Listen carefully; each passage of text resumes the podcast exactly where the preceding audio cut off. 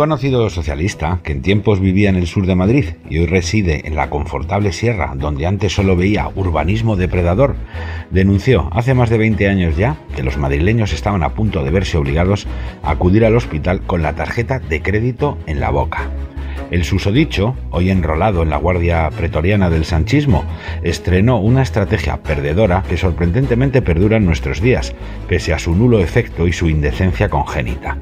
Asustar al ciudadano con peligros inexistentes invierte la responsabilidad definitoria de la política, que debe buscar soluciones y ahora se dedica a inventar amenazas. Si algo afecta a la sanidad, como al resto del estado de bienestar, es la combinación de un número insuficiente de contribuyentes con un número máximo de usuarios, fruto de la prolongación de la esperanza de vida que también amenaza el sistema de pensiones.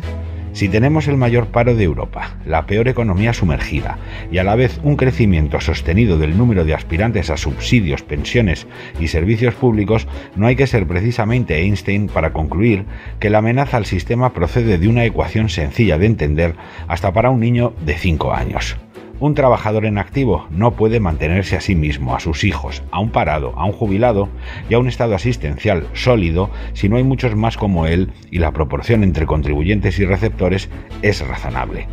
El infantilismo social, alimentado por políticos como Sánchez o Iglesias, consiste en decirle a la gente que todo su futuro y prosperidad depende de su generosidad, en contraste con la inhumanidad de sus rivales, y que a cambio de su humilde voto tendrá garantizada una Arcadia social, sean cuales sean las circunstancias y el contexto. España ha sufrido el mayor hundimiento de renta disponible de la OCDE desde 2020. Su tasa de desempleo duplica la europea. Su Producto Interior Bruto no alcanza hasta 2024 los niveles previos a la pandemia y con 350.000 millones de euros más de deuda y su estado de bienestar, que no depende ni de los buenos sentimientos de Sánchez ni de nadie, sino de los recursos disponibles para mantenerlo, está amenazado por el empobrecimiento generalizado, la persecución a la economía productiva y la miserable apuesta de una izquierda mediocre por el asistencialismo clientelar y las lemosnas públicas, los dos métodos habituales de los regímenes reaccionarios